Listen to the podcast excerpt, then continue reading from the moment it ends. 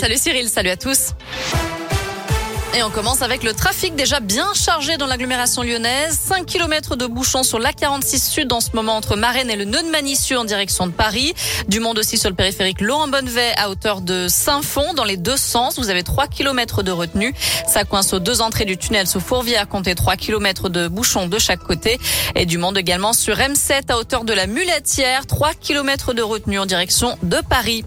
À la une, les réactions au bouclier tarifaire annoncé hier par Jean Castex. Vous le savez, les prix du gaz ont augmenté de 12,6% aujourd'hui, mais ensuite ils seront gelés pendant plusieurs mois. Une décision qui fait grincer des dents, Valentin Chenard. Oui, d'abord du côté des fournisseurs alternatifs d'énergie. Ils menacent le gouvernement d'un contentieux. Leurs prix sont indexés sur les tarifs réglementés. Ils ne pourront donc pas répercuter la hausse des prix mondiaux sur leurs clients. Ils auraient préféré une baisse des taxes. Du côté de l'opposition, ensuite, les républicains dénoncent une mesure électoraliste puisque la répercussion de cette hausse des prix mondiaux du gaz aura lieu au printemps après l'élection présidentielle. Arnaud Montebourg, candidat à l'Elysée, appelle lui à une baisse de la fiscalité avec un taux de TVA abaissé à 5, 5%. Enfin, l'écologiste Mathieu Orphelin exhortait à aller plus loin en élargissant le chèque énergie à 15 millions de foyers les années où les prix des énergies sont élevés et à accélérer les dispositifs soutenant la rénovation énergétique des logements et le changement de véhicules. Merci Valentin. Autre changement ce 1er octobre, une très légère hausse des APL et du SMIC, plus 2%, des hausses de salaire pour les aides à domicile et pour 500 000 agents des hôpitaux dans le cadre du Ségur de la santé. Et puis c'est aussi l'entrée en vigueur de la réforme de l'assurance chômage. Les allocations vont baisser de 17% en moyenne pour ceux qui multiplient les CDD. Ils manifestent pour de meilleures retraites, une hausse de leur pouvoir d'achat et des moyens supplémentaires pour les services publics. Les retraités sont dans la rue en ce moment. Un rassemblement a lieu à Lyon, place de la Comédie.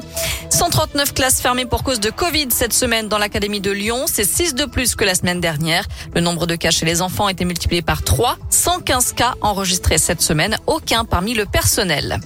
Un peu moins d'un an après la mort tragique de la jeune Victorine à Villefontaine, dans le Nord-Isère, son meurtrier présumé a tenté de mettre fin à ses jours le 19 septembre dernier. Incarcéré en Savoie, selon le Dauphiné libéré, le jeune homme de 26 ans a tenté de se pendre dans sa cellule après l'annulation à la dernière minute d'un parloir avec l'un de ses frères.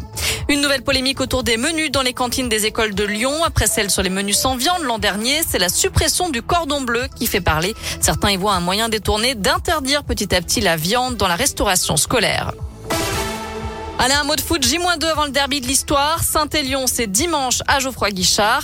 32 euh, 000 billets ont déjà été vendus. 35 000 spectateurs sont attendus. Je rappelle que les Lyonnais sont interdits de déplacement à saint Et puis en basket, lors de la reprise à sonner pour l'Asvel qui reçoit Kaunas ce soir en Euroleague. Coup d'envoi à 20h. Côté météo cet après-midi, de belles éclaircies. Même chose demain avant le retour de la pluie dimanche.